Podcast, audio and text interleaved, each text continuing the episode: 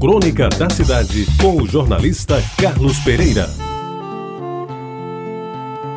Amigos ouvintes da Tabajara, ao procurar na gaveta da cômoda antiga o documento perdido no tempo, eis que me deparo com um convite, já amarelecido, para assistir à exposição de pintores na Galeria Gamela, datado de 1993 e já se vão 28 anos. Seria um convite comum, desses que a gente recebe e nem sempre atende, se não fosse o primoroso texto que acompanha o apelo à presença.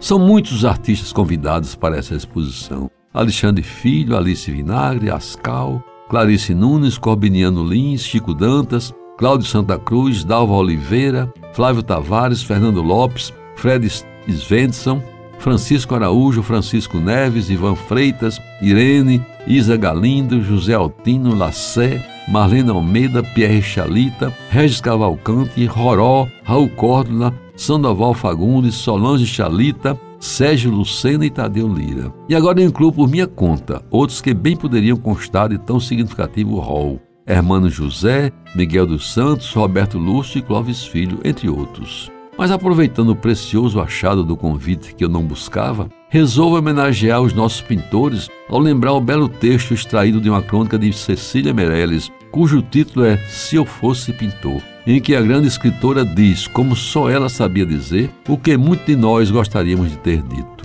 E sem pedir licença pela cópia. Transcrevo abaixo e o faço como homenagem aos pintores de nossa terra. Alegro-me ao passar diante as inspiradas palavras da consagrada brasileira, uma das maiores expressões na nossa literatura em todos os tempos. Deliciemos-nos, pois, com o que escreveu Cecília Meirelles na sua fantasia de ser pintora. Ah, se eu fosse pintor, começaria a delinear este primeiro plano de trepadeiras entrelaçadas, com pequenos jasmins e grandes campânulas roxas, por onde flutua uma borboleta cor de marfim, com um pouco de ouro nas pontas das asas. Mas logo depois, entre o primeiro plano e a casa fechada, há pombos de cintilante alvura, os pássaros azuis tão rápidos e certeiros que seria impossível deixá-la de fixá-los para dar alegria aos olhos dos que jamais ouviram o verão.